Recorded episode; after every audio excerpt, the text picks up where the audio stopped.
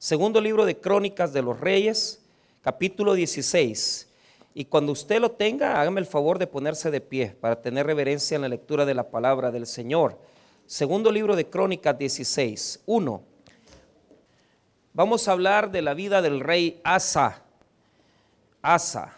Pero a la luz de un título en nuestro mensaje. Muy bien.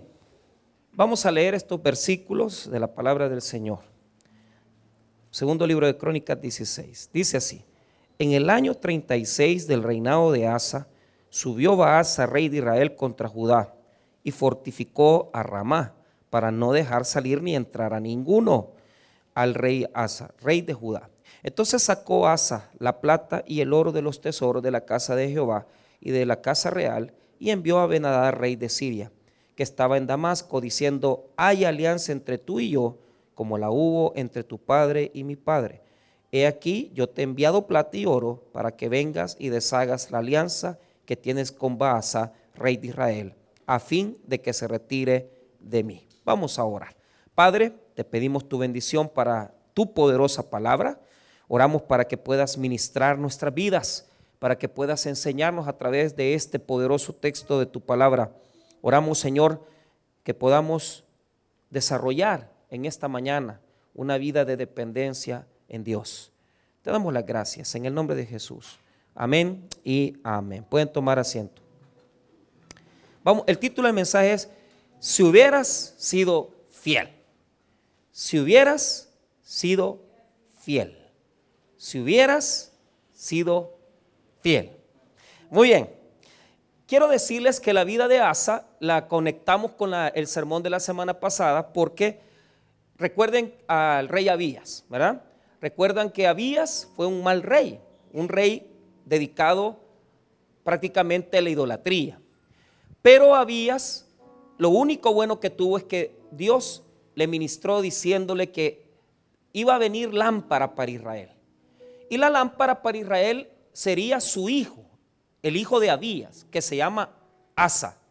¿Se acuerdan que el sermón de la semana pasada habló de cómo nosotros tenemos que borrar, ¿verdad? De tratar de salir de los errores que nos heredan nuestros padres para tener una vida diferente.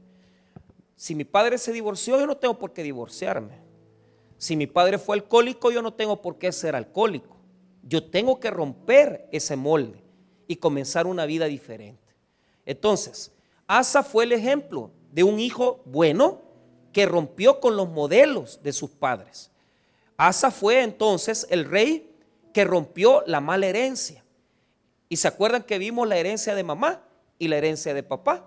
Mamá era una señora que adoraba a una diosa, Astarte, y a diosas femeninas. Entonces, ¿qué hizo Asa? Rompió la imagen de la mamá, de la que había creado mamá para adorarla. Y también su abuelo había puesto un culto usando sodomitas. Y lo que hizo Asa fue quitar el culto, ¿verdad? Donde se utilizaban sacerdotes sodomitas. Entonces, él rompió con la herencia negativa paterna y la herencia negativa materna. Hay que romper con las malas herencias. Entonces, Asa pasa la historia como un rey bueno. Diga conmigo, rey bueno. Ahora, ¿cuál es el punto? El libro de Reyes se escribe en la época de las monarquías. Pero escuche bien, ponga atención. El libro de crónicas, mire de dónde estoy predicando, desde las crónicas de los reyes, se escribe después de la deportación. Diga conmigo después de la deportación. Mira, ¿qué puede pasar después de 70 años de que haya disciplina en el pueblo? Fueron deportados por su idolatría, se fueron a Babilonia, vivieron como prácticamente esclavizados. Y después, hermano, por, por, por Ciro, ¿verdad? Por un decreto que Dios permitió, volvieron otra vez a la tierra. Entonces, mire bien, crónicas, diga conmigo, es una reflexión. Después de que te pasó todo lo malo, tú tienes que hacer lo de los cronistas y comenzar a sentarte y decir, ¿en qué me equivoqué? Algo hice mal, ¿verdad? Fíjense que estas dos últimas semanas para mí, es que el mes de enero ha sido algo difícil, ¿verdad? Entonces yo decía, le decía a mi papá yo ayer, mira, yo necesito hacer reflexión porque me han pasado tantas situaciones que que no es que sean malas, lo que pasa es que no las comprendo. Entonces usted tiene que sentarse y reflexionar y decir, ¿qué me quiere decir Dios con esta situación? ¿Qué me quiere decir Dios con esta otra circunstancia? Pregunto, ¿creen ustedes que no deberíamos de ser como los cronistas y de vez en cuando sentarnos y pensar por qué las cosas nos pasan bien o mal? Sea que triunfamos o sea que perdamos, tenemos que pensar, tenemos que reflexionar. Yo le invito a que se siente y que comience a pensar en las cosas que le han pasado en estas tres últimas semanas y se pregunte, ¿y por qué me pasó esto? Bueno o malo, hay que ser como el cronista. Hay que ser como los cronistas. Amén. Entonces, la historia de este rey aparece resumida en Reyes, pero solo habla de lo bueno. Diga conmigo, solo habla de lo bueno. No dice nada malo de él. ¿Por qué?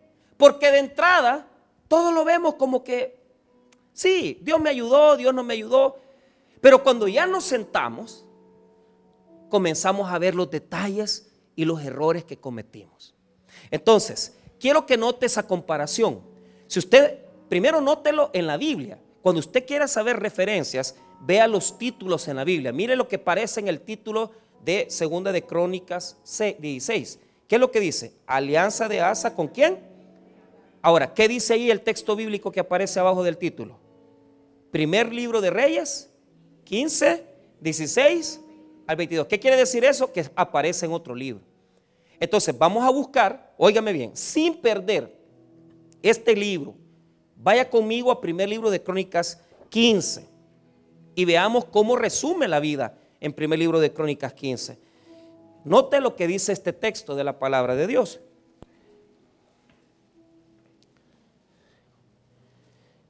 Fue un buen rey, no fue un mal rey. Muy bien. Mire lo que dice primero el versículo 9. En el año 20 de Jeroboam, rey de Israel, Asa comenzó a reinar sobre Judá. Primer libro de Reyes 15, 9, versículo 10. Primer libro de Crónicas 15, 10. Y reinó, no, perdón, primer libro de Reyes, disculpe, me quedando un poco, la medicina me tiene bolo, ¿me entiende? Es que hermano, me ha pasado lo que todos los juicios me los han cobrado en enero, ¿me entiende?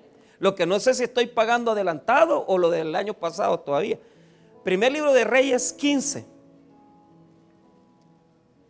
9. Ahí lo tenemos. Mire, primer libro de Reyes 15. Primer libro de Reyes 15, 9. En el año 20 de Jeroboam, rey de Israel, Asa comenzó a reinar sobre Judá y reinó 41 años en Jerusalén. El nombre de su madre fue Maaca, hija de Abisalao. ¿Qué es lo que hizo? Mira el verso 11. Y Asa hizo lo recto ante los ojos de Jehová, como David su padre. Qué interesante, ¿verdad? Hizo lo bueno, como David. Eso ya lo sabíamos. ¿Por qué? Porque quitó las imágenes. Mira lo que dice el 12. Porque quitó del país a los sodomitas y quitó todos los ídolos de sus padres habían hecho. También privó a su madre Maaca de ser reina madre porque había hecho un ídolo de acera. Además deshizo a Asa el ídolo de su madre y lo quemó junto a la torre de Cedrón. Entonces, él tuvo un reino bueno. Fue un reino excelente, fue un rey excelente. ¿Cuál es el problema? Que en todo el relato de reyes, y quiero que lo note, mire cómo muere, para que usted vea cómo va a morir. Vea el versículo 23. Mire lo que dice. Primera, primer libro de Reyes 15, 23. Los demás hechos de Asa y todo su poderío y todo lo que hizo y las ciudades que edificó. ¿No está todo escrito en el libro de las crónicas de los reyes de Judá? Mas en los días de su vejez, ¿enfermó de qué? ¿De dónde enfermó? Hasta ahí dice. Pero mire cómo es el 24, note esto, mire el 24. Y durmió Asa con sus padres. Y fue sepultado con ellos en la ciudad de David, su padre, y reinó en su lugar Josafat, su, qué? Su hijo. Entonces, aparentemente su vida fue excelente. ¿Por qué? Porque quitó la idolatría, Porque quitó la idolatría de su madre y quitó la idolatría de su padre. Y murió, pero dice que se enfermó de los pies, pero no dice nada. Diga conmigo, silencio. No dice nada. Pero ¿cuál es el punto? El cronista nos va a hacer reflexionar. Porque el cronista va a decir, miren, aquí pasó algo. Entonces, vinieron los cronistas, tomaron el tema de reyes, agarraron la estructura del libro de reyes y la ampliaron en segundo de crónicas. Y le dedicaron tres capítulos a Asa. El capítulo 14, 15 y 16 de crónicas están dedicados a Asa. ¿Qué quiere decir eso? Que ellos ampliaron la información. Porque es bien raro, dice, se murió con una enfermedad de los pies, pero ¿qué le pasó? ¿Por qué murió así? Si fue un rey fiel, ¿por qué murió con una enfermedad grave? Y usted se puede preguntar, mire, a veces nos gustan las vidas como los reyes, Que, que, cuentan, pero no nos dicen todo el chambre. O sea, mira, está enfermo, pero a saber qué tiene. No, es que de goma ha venido, no es que esté enfermo. O sea, a uno le gusta que le amplíen la información. Pero esa, esa ampliación está solo en el libro de Crónicas. ¿Por qué lo enseño esto? Para que ustedes vayan leyendo Biblia y que entiendan que las crónicas amplían la información del libro de Reyes. Entonces, bueno, habiendo visto eso, veamos ahora ya la parte medular, la parte que yo quiero enseñar. Vaya conmigo a segundo libro de Crónicas, donde nosotros nos quedamos. Ahora, Primer paso, identifique los tres capítulos que le dedica el cronista a este rey. El capítulo 14, el capítulo 15 y el capítulo 16. Muy bien, les cuento rápidamente un resumen. Lo primero que hizo Asa fue quitar todos los ídolos de sus padres. Eso ya lo sabíamos. Amén, hermanos. Muy bien. Pero ¿qué es lo que pasó? Mire qué es lo que le regaló Dios por quitar los ídolos. Si usted nota, en el, primer, en el segundo libro de Crónicas 14, en el versículo número 1, mire lo dice, 14.1, durmió Abías con sus padres y fue sepultado en la ciudad de David. Y reinó en su lugar su hijo Asa, en cuyos días tuvo sosiego el país por cuántos? Diez años de paz por quitar los ídolos. Este señor se puso las pilas con Dios y dijo, no, yo no voy a cometer los errores de mis padres. Yo voy a limpiar todo Israel de los errores, voy a limpiar todo Judá de los errores que cometieron mis antepasados. Y Dios le dio 10 años de paz. De tal manera, hermano, que óigame bien, se puso a preparar las fortificaciones militares. Dios le dio un tiempo bellísimo solo por quitar los ídolos. Mire qué bonito, hermano, cuando usted se comienza a meter con Dios y usted comienza a quitar los ídolos y usted comienza a quitar las cosas que no le han traído bendición. Probablemente quiere dejar de tomar, usted quiere dejar de fumar, usted quiere dejar algunas situaciones ilícitas y usted las comienza a desterrar de su vida. Y Dios le da 10 años de paz. Diga conmigo guerra vino la guerra. Pero como este hombre estaba tiernito, y cuando uno es tiernito, uno tiene mucha fe. Fíjese que les voy a contar algo. Muchas veces en mi vida yo me recuerdo de los primeros años con, con el Señor. Y a mí me gusta acordarme, ¿sabe por qué? Porque yo me acuerdo en los años 99, 98. Imagínese, hermano, ir en bus hasta Sonsonate, agarrar otro bus para Acajutla, agarrar otra bus para un cantón que se llama La Vega, bajarte y caminar 6 kilómetros para predicarle a 20 gentes. Muchas veces la gente dice, y, los pastores, porque algunos tal vez dicen, y, que el pastor mire lo que tiene, lo que sea, es que usted no sabe desde cuándo venimos trabajando. Hermano, yo no estoy aquí porque yo soy bueno. Yo estoy aquí porque algo Dios ha visto en mí que le ha agradado, porque es por su misericordia. Entonces, pero le voy a decir esto, con todo el corazón, cuando yo era joven, yo decía, no, hay que servirle a Dios, caminar seis kilómetros para predicarle a 20 personas, hermano. Imagínese, imagínese usted. Y tener una escuela bíblica con con 18 niños. Y por esa gente nosotros íbamos todos los domingos hasta Sonsonate. Yo me subía a los buses, les predicaba el evangelio, no me daba vergüenza, no me daba pena. Yo le hablaba al Señor, del Señor a la gente. Entonces, los primeros años de Asa muestra una gran confianza en Dios. De tal manera que tuvo un gran problema. Los etíopes querían venir a vencerlo. Y los etíopes eran mayores que él.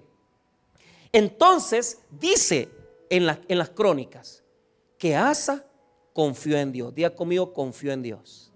Mire qué bonita esta oración que él hizo porque los enemigos estaban en contra de él. Vea el versículo 9, 14, 9. Y salió contra ellos Sera, etíope, con un ejército de un millón de hombres y 300 carros. Y vino hasta Maresa. Ok, tú eres tiernito en la fe, tienes un gran problema y no hayas cómo resolverlo. No tienes amigos, no tienes personas que te ayuden. ¿En quién vas a confiar? Hermano, yo me acuerdo como yo decía, a veces, a veces no llevaba ni pisto. Pero yo decía, Señor, si vos me mandás aquí, yo voy a hacerle frente a esto. Y vamos a irte a servir. Y no llevamos dinero. Si llevamos a veces, hermano, solo para el pasaje. Y en el camino ya Dios me ponía un hermano que me regalaba unas pupusas. Pero, pero yo lo hacía con un gran amor, una gran fe para Dios. Y esa, esa primera fe es la que deberíamos de mantener todos. Una fe tiernita, una fe bonita, donde uno, para uno, lo más grande solo es Dios. Para uno, lo más grande solo es el Señor. Entonces, ¿qué hizo Asa? Cuando vio a los etíopes, que era un millón. Y mira lo que pasa.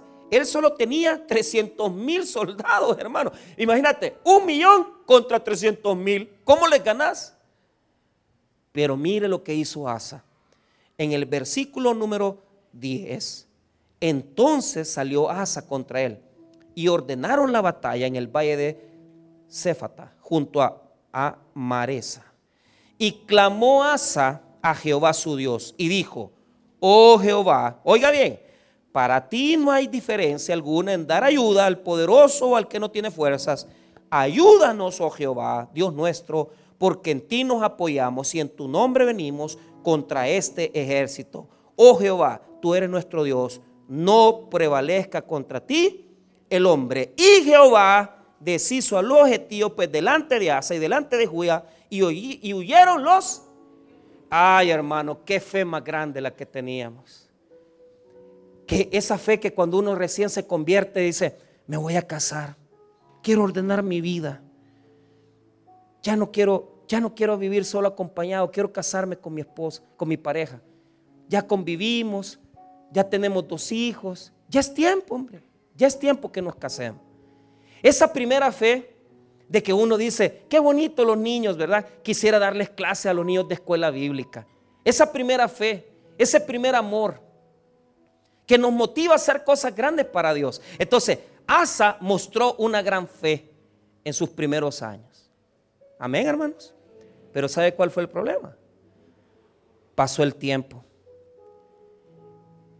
Mantener una fe 30 años no es fácil, hermano.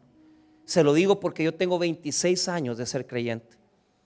Y he tenido subidas y bajadas, he tenido situaciones difíciles y situaciones de bendición.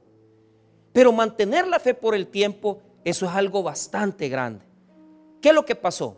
Toda la vida de Asa, por 30 años, fue espectacular. De tal manera que Dios, después de esta batalla, lo bendijo grandemente. Le dio, hermano, paz, le dio riquezas, le dio muchas bendiciones materiales. Note lo que dice el capítulo 15, porque ellos fueron muy fieles a Dios.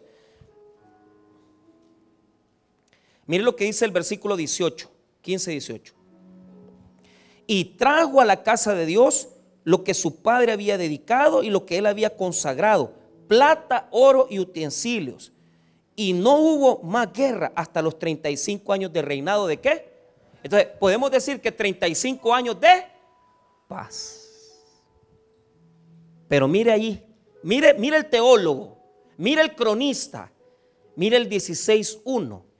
En el año 30 y... Atención. Que no le pase lo del año 36.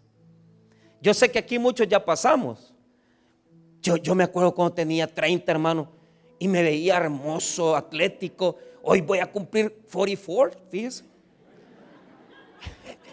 44. ¿eh? Hoy me veo más feo, pero con más pisto. ¿eh? ¿Eh? ¿Me entiende? Entonces, es la mejor versión que he tenido. pero ¿cuál es el punto? Lo que le quiero decir es lo siguiente. Podemos pasar 35 años viviendo en 35 años de comodidad, de bendición, de una fe grande, pero llegar al año 36 donde como que en nosotros hay un cambio, hay un decaimiento. ¿Y qué le pasó a Asa? Mire lo que le sucedió. Solo note esto. Él tenía un enemigo y el enemigo se llamaba Baasa. Baasa era el rey de Israel. Y Asa tenía miedo de Baasa, porque sabía que si Baasa quería, podía entrar por una región y conquistarlo.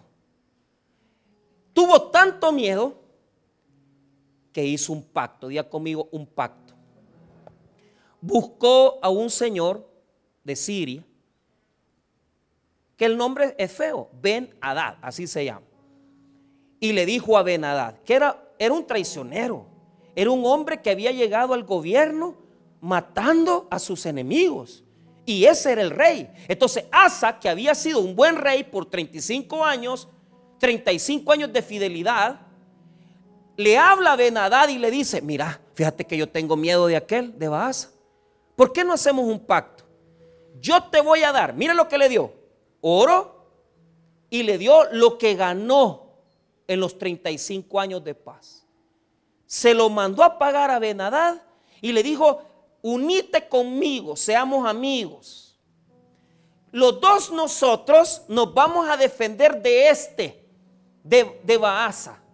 Entre Benadad y Asa iban a pelear en contra de Baasa. Y, y, eso le pareció a Benadad. ¿Por qué? Porque Benadad dijo, me va a dar dinero, entonces yo me voy con este. Hicieron alianza. ¿Quién es Benadad? un sicario, es un asesino, es un hombre perverso. Y Asa le dijo a Benadad, sé mi amigo, aliémonos. Muy bien, ¿qué sucedió? Lo que sucedió fue, hermano, que ellos tuvieron una gran victoria. De tal manera que el gran enemigo Baasa no les pudo hacer frente a Asa con Benadad. Vamos a hacer la lectura de estos versículos. Mire lo que pasa en el versículo 1, 2 del el capítulo 16 de Crónicas. En el año 36 del reinado de Asa, subió Asa, rey de Israel, contra Judá y fortificó a Ramá para no dejar salir ni entrar a ninguno al rey Asa, rey de Judá. ¿Qué es lo que hizo este señor? ¿Qué es lo que hizo Baasa? Fortificó Ramá para que la gente que quería ir a adorar a donde estaba Asa no pudiera llegar. Entonces, eso le dio miedo a Asa. Asa dijo, si este agarra la ciudad de Ramá, está a punto de destruirme. Y fue ahí donde él tomó lo que ganó en los 35 años de fidelidad con Dios y se los mandó a Benadad. Mira el verso 2. Entonces sacó Asa la plata y el oro de los tesoros de la casa de Jehová y de la casa real. Y envió a Benadad, rey de Siria, que estaba en Damasco, diciendo, mire lo que le dijo, hay alianza entre tú y yo, como la hubo entre tu padre y mi padre. He aquí, yo te he enviado plata y oro para que vengas y deshagas la alianza que tienes con Baasa, rey de Israel, a fin de que se retire de mí. Entonces, mire qué interesante. Le dio oro, plata, y le dio el tesoro del templo y le dio el tesoro del palacio con tal que se aliara con él. Diga conmigo, les fue bien. Mire lo que dice el versículo 4. Y consintió Benadad con el rey Asa y envió los capitanes de sus ejércitos contra las ciudades de Israel y conquistaron Guión, Dan, Abelmaín y las ciudades de aprovisionamiento de Neftalí. Le fue súper bien. Vaya, pero aquí viene este punto. cuando nosotros como cristianos usamos medios humanos. Cuando nosotros como cristianos usamos medios ilegítimos. Eso para el mundo está bien. ¿Por qué? Porque muchas veces somos capaces. Fíjense que esta semana me pasó algo bien difícil. Yo estoy, estaba vendiendo una moto que yo me estaba deshaciendo de ella yo, y yo quería que fuera de bendición para alguien. Y se va a vender bien. Pero de repente la moto nítida, tres años de uso, yo que me voy por todo el Boneval Venezuela y me, y me comienza a calentar usted. Y a firmar, hermano, íbamos. Y me iba a echar 7 mil dólares. 7 mil dolaritos aquí. Y de repente, hermano, comienza a, encenderse el piloto de calentamiento. ¿Y esto qué es? Dije yo. Si esta moto, la tecnología que tiene es una moto nueva, y Dios, ¿por qué me haces esto? Me estás castigando. Ahí se me vinieron a la mente todas las veces, va, que me he portado mal con mi esposa, que me he portado mal con mis hijas. Yo, ¿qué estoy pagando, Señor? Me parqueo donde íbamos a hacer el contrato y digo, tengo dos opciones. ¿Le miento a mi amigo o le digo la verdad? ¿Qué hago? le miento. No, inmediatamente le dije, o sea, pero eso se me cruzó por la mente. No, no puedo, es mi amigo, no lo puedo, no puedo hacerle esto. Y le dije, mira, pastor, no te puedo, no podemos hacer negocio porque la moto tiene una falla, no sé qué es. Si te parece, deshagámoslo, veamos qué hacer. No, me dijo, ha costado mucho, vamos a hacer papeles y después vamos al taller. Excelente. Así hicimos. Pero no le escondí yo las cosas. ¿Sabe cuál es el problema? A veces por ganarnos mil pesos perdemos la fidelidad con Dios. A veces por caerle bien a alguien perdemos la fidelidad con Dios. Aquí hay una cantidad de comerciantes, empresarios, que lamentablemente, hermanos, y se lo digo de corazón, por 50 dólares perdemos la fidelidad a Dios. Y somos capaces de mentir y después decimos, es que Dios me está bendiciendo. No, papito, usted es un coyote.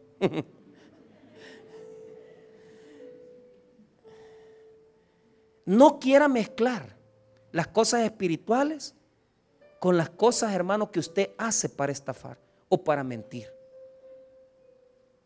Con Dios no se puede. ¿Por qué? Porque usted dice, no, si todo me salió bien. Si lo que quería es que la gente viniera a la iglesia, al templo, porque eso es lo que quería Asa. Lo que quería Asa es que la gente llegara a dónde? Al templo. Pero ¿cuál es el problema? No buscó la forma legítima. Cuando nosotros tengamos que hacer algo, procesos legales, procesos de ley, procesos de familia, no busque los atajos. Busque hacer las cosas agradables a Dios. Busque hacer las cosas agradables al Señor. Meta a Dios en sus negocios. Meta a Dios en las ventas. Cuando usted haga la primera venta de la mañana, ya hice el nombre de Dios. Y cuando haga la última, gloria al Señor, que terminé este día de trabajo. Pero no le mienta a la gente por ganar. Ni tampoco trate que mezclar las cosas, porque ¿cuál es el problema? Para mí, hermano, hay una situación aquí. A los cristianos nos gusta ser cristianos en el templo, pero en los negocios y en la vida somos impíos, seculares. Y aquí no metemos a Dios. No es así. Usted no puede mezclar ni tampoco separar. Usted tiene que saber, hermano, que las cosas son agradables a Dios cuando se hacen conforme a la voluntad de Él. Y si usted ve que hay un, un problema y si usted ve que hay un obstáculo, ya no lo haga, hermano, pero no pelee. ¿Por qué? Porque aquí hay muchos que están queriendo fregar hasta su ex esposa. Ya va a ver, pastor, le voy a quitar sus hijos. Ya va a ver, pastor, que le voy a quitar por la ley. No, hermano, hable con su señora, dígale, mira, préstame a los niños, hombre, hagamos un trato, un acuerdo, pero no sea, hermano, irresponsable de ir al juzgado, andar peleando diciéndole que la mujer no le sirvió, como que fuera aguacate, ¿ah? Y diciendo, es que esta mujer no me ayudó en la vida, no trabajamos bien. ¿Qué tiene que andar sabiendo el mundo de tus problemas? Nosotros somos cristianos. Hagamos las cosas legítimamente, correctamente, porque Dios va a honrar las cosas que hagamos conforme a su voluntad. Dios lo va a honrar. Honre a Dios sin robarle, sin tapar las cosas, sin ser deshonesto. ¿Qué pasó? Para, para, para Asa, ah, esto fue una gran victoria. Diga conmigo, un gran fracaso. Ese fue el fracaso de su vida. Y no se volvió a levantar.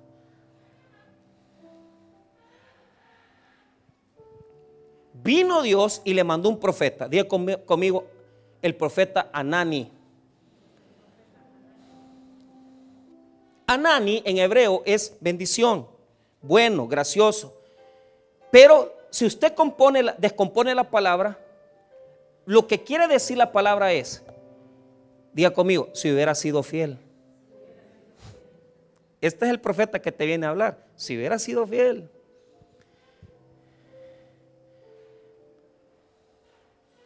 Si te hubieras casado con esa persona en lugar de dejarla. Si lo hubieras honrado. Si hubieras ido a buscar la manera de pagarle a la persona lo que le robaste. Las cosas te hubieran ido mejor. Anani tiene la versión de Dios. La versión de nosotros es que nosotros ganamos, tenemos pisto, me gané los 7 mil pesos. Billete.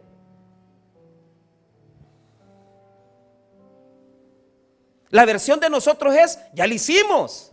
Andamos contentos. ¿Por qué? Porque ganamos. Mentira, no ganaste, perdiste, porque fuiste deshonesto. Y eso lo mira Dios. Mire lo que dice el versículo 7. En aquel tiempo vino el vidente Anani.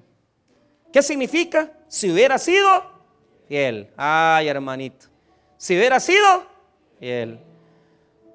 Mira, hermano, si ya te separaste con tu señora y tenés hijos, pagales una cuota alimenticia. No estés peleando, defendiendo lo indefendible. Si hubiera sido fiel.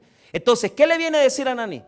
Que todo lo miró Dios que Dios se fijó en lo que él hizo, mezclar las cosas espirituales con las humanas. ¿Y sabe qué? En aquel tiempo vino el vidente Ananí y Asa, rey de Judá, Asa, rey de Judá, y le dijo, por cuanto, ponga atención, te has apoyado en el rey de Siria y no te apoyaste en Jehová tu Dios, por eso el ejército del rey de Siria ha escapado de tus mano. Mire lo que le viene a decir. Por haberte apoyado en el rey de Siria, fracasaste. ¿Por qué? Poneme atención a lo que le quería decir Dios. Lo que Dios tenía preparado para él era esto, que él podía vencer, poneme atención, a Baasa y a Baasa. A los dos podía vencerlo. A Baasa y a Benadad a los dos en conjunto los podía haber vencido. Es decir, Asa podía haber vencido a Siria y a su otro enemigo de Israel. Pero él no lo entendió. Porque él se conformó con lo menos. ¿Y qué es lo que entregó? Entregó los tesoros del palacio y entregó los tesoros del templo. Mire hermano, óigame bien. Probablemente usted le ha servido a Dios 20, 15, 18 años y va a entregar lo que usted ha servido en 20 años por una infidelidad, por acostarse con una muchacha de 22 años que está hermosa. Pero te voy a decir esto. No regale lo conquistado. Usted conquistó 20, 25, 35 años. No regale lo que conquista, hermano. No retroceda. Habemos personas aquí que nuestra dignidad ha sido ser honestos, ser fieles con Dios. Y de repente viene una jovencita o viene un caballero y comienza a endulzarnos el oído y los 20 años de matrimonio lo echamos a la basura por nada, por un mensajito de WhatsApp. Una familia estable, una familia con hijos que nos enorgullecen y los tiramos, hermano, a la basura por una tentación. Asa pudo haber vencido a los dos enemigos si él hubiera querido, porque ya había vencido a los etíopes. Pero él no lo comprendió. ¿Sabe por qué, hermano? Porque la clave es esa. Él había dejado de confiar en Dios. Él había dejado de confiar en Dios, ya no se apoyaba en Dios. Al principio de su reinado, sí, pero al final no. ¿Qué es lo que quiere decir? Que podemos comenzar bien y terminar mal. Yo le hago una pregunta. ¿Cuántos años de cristianismo tiene? Antes era mejor que hoy. Antes era más fiel. Antes era más entregado. Antes oraba. Antes venía a sus cultos. ¿Y hoy qué pasa? Hoy te has hecho como Asa. Te has dejado de apoyar en Dios para tus victorias. Y mire lo que hizo. Cuando el profeta le vino a decir esa gran verdad, le vino a recordar que Dios le había dado la victoria con los etíopes. Pero él se enojó mucho. Se enojó tanto que metió preso al profeta Anani. Mire lo que dice el versículo número 8 y 9. Los etíopes y los libios no eran un ejército numerosísimo con carros y mucha gente de a caballo. Con todo, ¿por qué te apoyaste en Jehová? Él los entregó en tus manos. Porque los ojos de Jehová contemplan toda la tierra para mostrar su poder a favor de los que tienen corazón perfecto para con Él. Locamente has hecho en esto, porque de aquí en adelante habrá más guerra contra ti. Mire lo que se buscó, más batallas, más guerra. Tenía un reino de paz y de aquí en adelante todo se le volvió guerra. Pero lo más triste de todo fue su muerte. Porque ahora la Biblia nos va a revelar la verdad del, problema de sus pies. Mire el versículo número 12. En el año 39 de su reinado, mire cuántos años habían pasado desde que él comenzó a separarse de Dios. En el año 39 de su reinado, Asa enfermó gravemente de los pies y en su enfermedad no buscó a Jehová, sino a los médicos. Y mire bien, por, qué, ¿por qué él murió de esa enfermedad? Es que no tenemos que ir a los doctores, ¿cómo no? Lo que pasa es que no tenemos que confiar más en los médicos que en Dios. Mire, yo tengo muchos amigos doctores y les tengo un gran cariño. Ayer que mi mamá estaba con esa crisis, yo le, hablé al doctor Enoch, le hablé al doctor Mario, los dos me dijeron lo mismo, pastor, tiene que hospitalizarla. Yo me fui al, cuarto a orar y le hablé a mi hermano y a mi papá, mira, si esto no mejora, ya los doctores dicen así. Y yo hablé con el Señor en mi cuarto y le dije, Señor, tú sabes que mi mamá ha sido tu servidora. Tú sabes que mi mamá, mi mamá trabajó muchos años en el seminario dando clases de teología. Toma en cuenta sus años de servicio. Hermano, yo me voy de aquí, salgo de aquí a las 7 de la noche, llego a la casa de ellos a las 8, ya se le habían llevado al hospital. Y yo preparado para ir a ver a mi mamá en la cama, hospitalizada.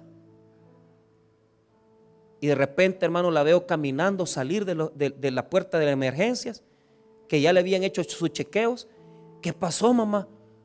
ya me bajó el azúcar. A 200 y pico, no sé cuánto la tengo. De 500 le bajó a 200. Eso es un milagro. Me. Y yo todavía dijo, yo fíjate, cómo porque ese es el problema. Somos como Asa. Tenemos un montón de conductas en donde no demostramos la fe de Dios. Tenemos un montón de conductas en nuestros negocios, en nuestras palabras. Y yo, un milagro.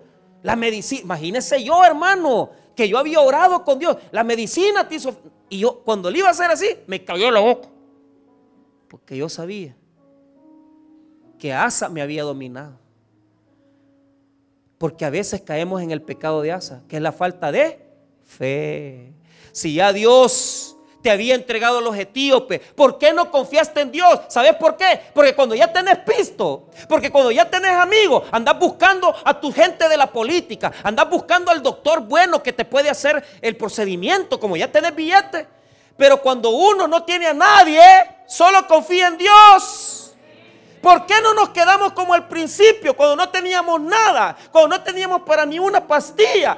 Así nos deberíamos de quedar. Pero cuando de repente Dios nos comienza a prosperar, Dios nos comienza a bendecir, se nos olvida que nuestro mejor aliado es el Señor. Es Jesús nuestro aliado. Gloria a Dios. No andes buscando alianzas mundanas. No andes buscando a los poderosos, a los que tienen pisto. El que mueve los corazones es Dios. Ni la ciencia ni los médicos, es Dios haciendo la obra. Pero se nos olvida, cuando Asa no era nada, levantó la plegaria al Señor. Ahora que tenía billetillo, le fue a dar el pisto al sicario. Y confió en sus propias fuerzas. ¿Cuánta gente aquí con un poquito de pisto que le den, ya ni al culto viene? ¿Cuántas personas en este lugar con un poquito que ya tengan una casa propia, ah, ya se les olvida de dónde salieron? Que, que, nos criamos en cantones, que nos criamos en arrabales y que Dios desde ahí nos ha sacado. Por eso, hermano, óigame bien, la fe en Dios no se demuestra solo con declarar, ah, yo creo en Dios. No, hermano, todo en tu vida, desde comprar una gaseosa, hasta comprar una casa, se necesita fe en Dios. Que no muera la fe en nosotros, porque ¿qué hizo este rey?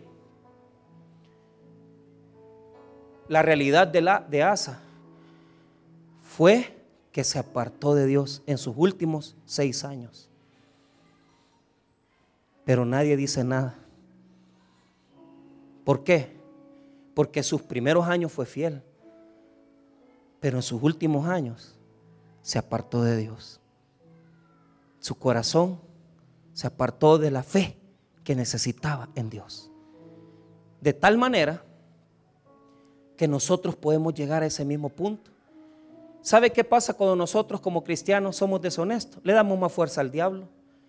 ¿Qué sabe, sabe usted cuando nosotros, hermanos, dejamos de confiar en Dios? Le damos más fuerza a Satanás. Y nosotros como cristianos debemos de saber que la alianza más sincera, más honesta es la de Cristo con nosotros. Para todo lo que usted haga, meta a Dios.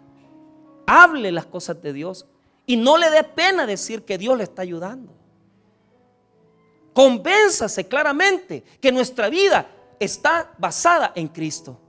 Y no le dé pena bendecir a las personas o hablar de Jesús en sus negocios. ¿Por qué? Porque en toda nuestra vida Dios tiene que estar. ¿Por qué? Porque Dios lo ve todo.